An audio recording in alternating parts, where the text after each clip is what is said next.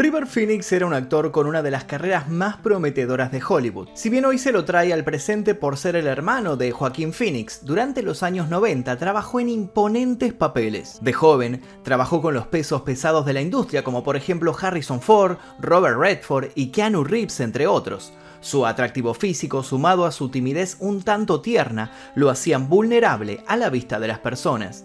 Esa apariencia que le daba rebeldía en sus papeles estuvo marcada a fuego por su oscuro pasado. De niño, vivió un tiempo con los hijos de Dios, una secta altamente depredadora. De eso vamos a hablar en este informe, de eso y otras tantas cosas. En vísperas de su muerte todo fue realmente caótico y rápido.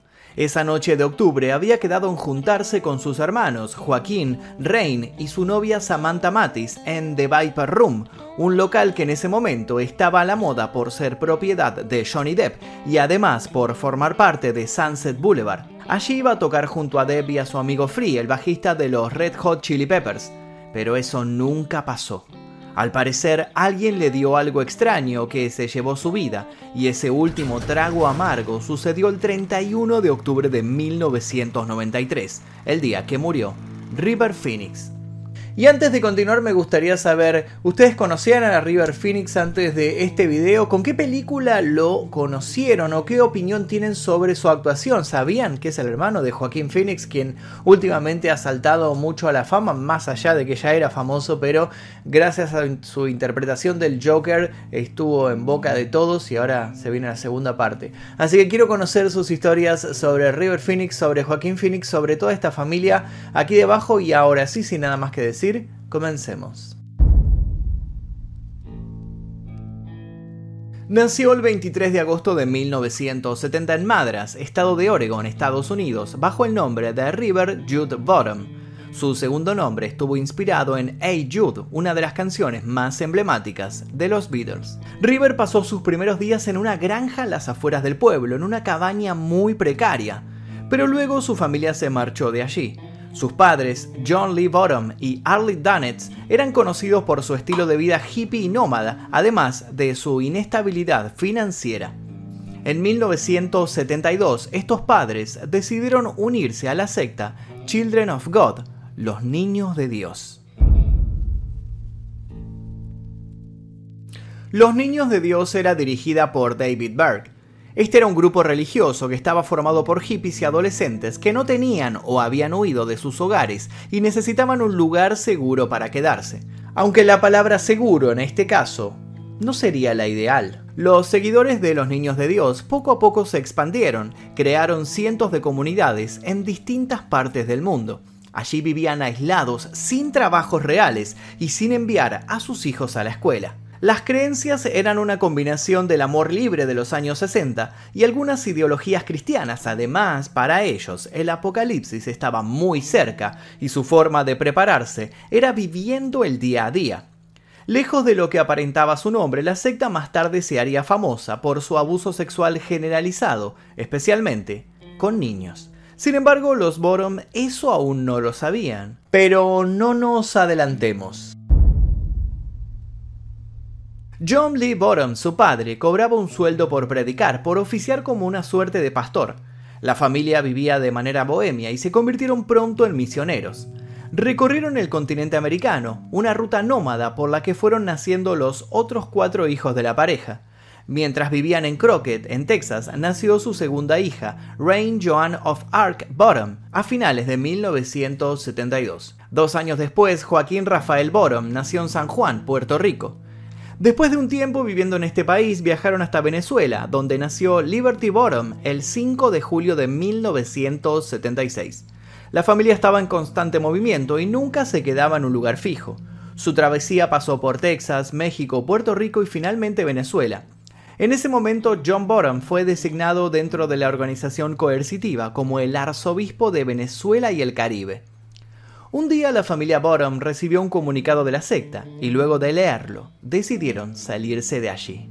Dentro del comunicado les comentaban su nueva forma de atraer miembros a The Children of God. Debían realizar una práctica llamada flirt fishing, donde enviaban a sus seguidoras a que tuvieran sexo con hombres para atraerlos a la comunidad. Al ver que esto le funcionó en Estados Unidos, llegando a sumar unos 19.000 nuevos integrantes, David Byrd, el líder, decidió exigir esto a todas sus sedes. Según los informes, la familia Borom se retiró antes de que el abuso se volviera algo cotidiano. Años posteriores, River declaró que había sido abusado a la edad de 4 años, mientras su familia todavía estaba activa en el culto. Al irse de la organización, los Borom dejaron de recibir dinero de la entidad religiosa. De esta manera quedaron en la pobreza absoluta, atrapados en Venezuela, muy lejos de su país natal. Por ese entonces River tenía 6 años y tuvo que salir con su hermana Rain, que apenas podía caminar, a pedir monedas para comer. Él cantaba y tocaba la guitarra con un talento extraordinario y la pequeña recibía las propinas. Para 1978, los Bottom regresaron a Estados Unidos y ahí fue cuando cambiaron su apellido a Phoenix eligiendo este nombre por su nueva vida, como el Fénix renace de sus cenizas. Una vez establecidos en California, se convirtieron al veganismo. Los niños no asistieron al colegio porque sus padres prefirieron que trabajaran como actores. River comenzó a hacer audiciones actorales que lo llevaron a participar en algunos programas de televisión. Su madre comenzó a trabajar como secretaria de la cadena NBC y logró el contacto de un importante agente de niños actores. Así fue como los cinco hermanos se introdujeron en el mundo artístico, pero desde el primer momento el que se destacó fue River, tanto por ser el mayor como por sus actitudes. A sus 10 años actuó en anuncios y a los 12 intervino en la serie Siete novias para siete hermanos, donde demostró una gran responsabilidad y naturalidad. A la par, la familia de los Phoenix fue afectada por el alcoholismo del patriarca, por lo que River se encargó de cuidar a sus hermanos y a su madre mientras Hollywood se fijaba en él. Dos años después, con 14 recién cumplidos, formaría parte de Exploradores, dando su primera participación en la pantalla grande en el 85. En el film interpreta a un niño científico que con la ayuda de sus amigos construye una nave espacial. En esta película compartió reparto con el también debutante Ethan Hawke y Amanda Peterson. Luego llegaría una película que marcaría toda una generación, Cuenta conmigo, bajo el mando del director Rob Reiner. River actuó junto a Will Wheaton, Kiefer Sutherland y Corey Feldman. La historia está basada en el cuento del cuerpo, en el que cuatro amigos adolescentes juegan a ser héroes buscando a un muchacho desaparecido. ¿Saben de qué escritor, de qué famoso escritor es esta historia? Los leo en los comentarios aquí debajo. Durante el rodaje de Cuenta conmigo, River relató que viviría varias primeras veces, su debut sexual, su primera cerveza y la marihuana que le convidó un técnico. Y esa sería la puerta a varias adicciones, mucho más duras. Uno de los productores que trabajó con él contó que se había convertido en uno de los mejores actores de su tiempo, por darle vida a personajes traumatizados, tal vez porque él había estado en ese lugar. Luego llegaron otras producciones interesantes, como La Costa de los Mosquitos, de Peter Weir, la comedia romántica Jimmy Reardon y el thriller ambientado en la Guerra Fría, Espías sin Identidad, con el que empezó a ser etiquetado como el nuevo James Dean. Pero como sabrán, James Dean murió joven como él, y si no conocen la historia de James Dean, los invito a ver el video que se encuentra subido en este canal que se llama El día que murió James Dean. Con su participación en Un lugar en ninguna parte, la crítica lo aplaudió de pie y su nombre no tardó en asociarse al éxito. Para este tiempo ya salía con la actriz Martha Plimpton, hija de Kate Carradine. River era una joven promesa del cine, Decía que no tomaba alcohol, era vegetariano estricto y activista a favor de la defensa de los animales y del medio ambiente, algo que no estaba muy de moda por aquel entonces y por ese mismo motivo se destacaba del resto. En 1988 fue nominado al Oscar como actor de reparto por su labor en Un lugar en ninguna parte. Al año siguiente participó de Indiana Jones y La Última Cruzada. Pero en cuestión de un año pasó de ser el chico sano a convertirse en el chico adicto, a ojos de la prensa. También pasó de disfrutar su sueño a no sentirse cómodo con la fama. En más de una ocasión declaró que odiaba la industria cinematográfica. Más allá de que sus películas como La Última Apuesta o Mi Mundo Privado, con la que consiguió la Copa Volpi al mejor actor en Venecia, le habían dado más de un buen momento en el cine. En ese momento él estaba apasionado por la música. Componer, cantar y tocar la guitarra con su banda, Alekas Attic, de la que también formaba parte su hermana Rain, era lo que más quería. Parecía casi una paradoja que los dos niños que juntos tocaban instrumentos en la calle para conseguir algunas monedas para comer ahora compartieran la pasión por la música y compartieran una banda, ¿no les parece? Pero la gloria, los problemas, el amor, las adicciones y la vida se desmoronaron la trágica noche del 30 de octubre de 1993. River había organizado juntarse antes de medianoche con sus hermanos Joaquín y Rain. Antes de llegar, los tres hicieron una parada en una fiesta en la que habían sido invitados. Su anfitrión fue Leonardo DiCaprio. River se encontró allí con su novia Samantha Matis y desde ese lugar fueron al famoso club The Viper Room, donde darían un concierto en el local de Johnny Depp. El Sunset Boulevard era visto con buenos ojos por la gente que apreciaba la moda y lo salvaje de la noche. El actor tenía previsto actuar junto a Depp y Flea, pero el bajista de los Red Hot Chili Peppers le dijo que no había suficiente espacio para él arriba del pequeño escenario. Ahí fue cuando River abrazó su guitarra y se sentó en la mesa a disfrutar cómo tocaban sus amigos. A simple vista no estaba conforme porque quería subir a tocar con ellos, pero igualmente se quedó a ver el show. Justo en ese momento, donde la noche estaba comenzando y la banda desplegaba su música, un hombre, algunos dicen que un amigo, se acercó a River y le ofreció una bebida. River se la bebió sin preguntar. El joven actor no sabía que lo que estaba entrando a su cuerpo era lo que llamaban speedball, una mezcla líquida de cocaína y heroína. A partir de ese momento todo se reconstruyó en base a las declaraciones de las personas que interactuaron con él.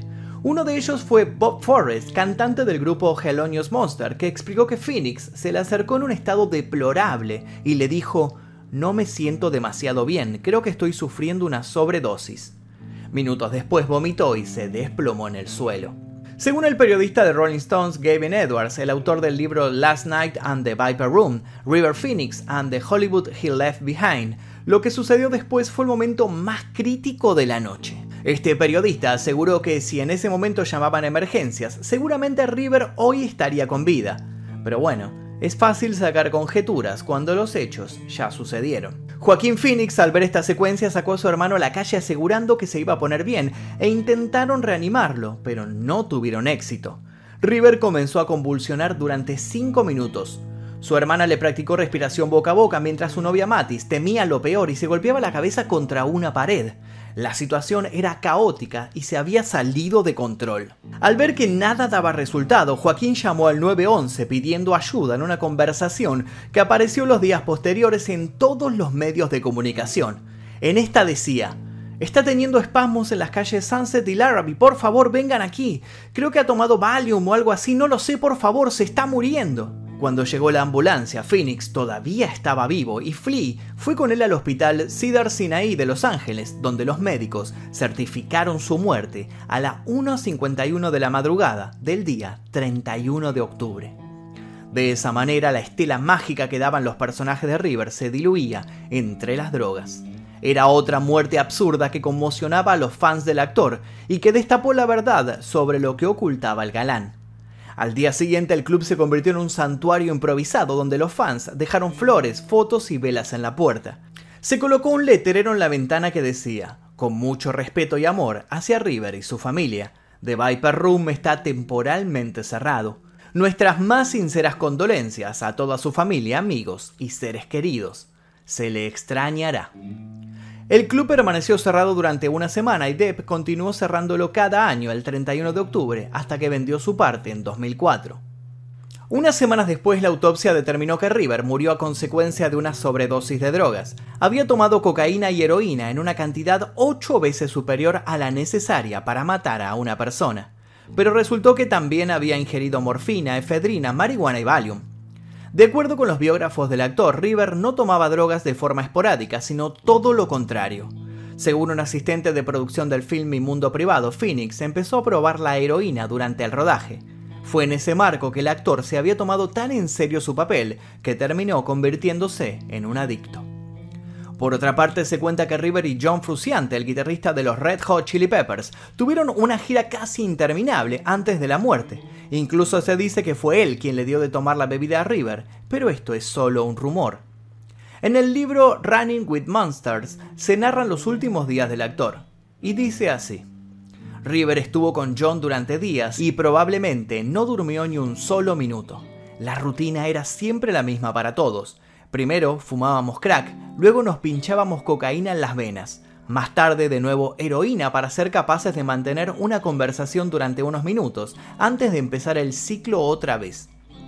Ni los hermanos de Phoenix ni su novia quisieron hablar de lo que ocurrió aquella noche a las puertas de The Viper Room, totalmente conmocionados por el desgraciado suceso. Pero Samantha Matis, luego de mucho tiempo, dio una entrevista al diario The Guardian en la que contó otros detalles. Sabía que algo iba mal esa noche, algo que no entendía. No vi a nadie consumiendo drogas, pero él estaba drogado de una manera que me hizo sentir incómoda. Ella pensaba que estarían solo un rato en el local de Depp, pero River insistió en quedarse, más allá de que no iba a poder tocar con la banda. La actriz contó que cuando ella salía del baño observó que su novio se estaba peleando con un hombre al que el guardia sacó con convulsiones. Ahí fue cuando ella le gritó al otro hombre, ¿qué le has hecho? ¿Qué han tomado? La respuesta que tuvo fue, déjalo en paz, le estás estropeando la experiencia. Sé que estaba drogado, pero la heroína que lo mató no apareció hasta que entramos a The Viper Room. Tengo mis sospechas sobre lo que sucedió, pero no vi nada, aclaró ella. Matis también ha rememorado que durante los últimos días que pasaron juntos, el actor estaba feliz. Estaba acabando de rodar la película Dark Blood, que luego se estrenó en 2012 y quería hacer otro film solo para ganar el suficiente dinero para pagar la universidad de su hermana pequeña. River Phoenix no quería más que eso, quería ayudar a su familia y quedarse tranquilo, lejos de la fama que lo perseguía. Siempre tuvo una actitud protectora con los suyos y supo desde una temprana edad que su función era la de mantener económicamente a su familia. Su prematura muerte dejó una herida muy profunda entre todos los que le amaron y admiraron. Para que se den una idea de lo que era para la industria, él fue la primera opción de James Cameron para el papel de Jack en Titanic. Sin embargo, las grabaciones del film comenzaron recién algunos años después de su muerte. Hoy sigue muy presente, sobre todo en su hermano Joaquín Phoenix, que hace poco tiempo fue padre de un varón, al que llamó River, en su honor. Y hasta aquí el video del día de hoy, el video de River Phoenix. Espero que les haya interesado esta apasionante historia que tiene muchos condimentos que escapan de lo cotidiano en las historias de actores famosos o de artistas famosos. Toda esta historia de la secta realmente es algo escalofriante que le haya sucedido todo esto, pero se rescata que haya podido salir adelante a pesar de todo lo que le pasó.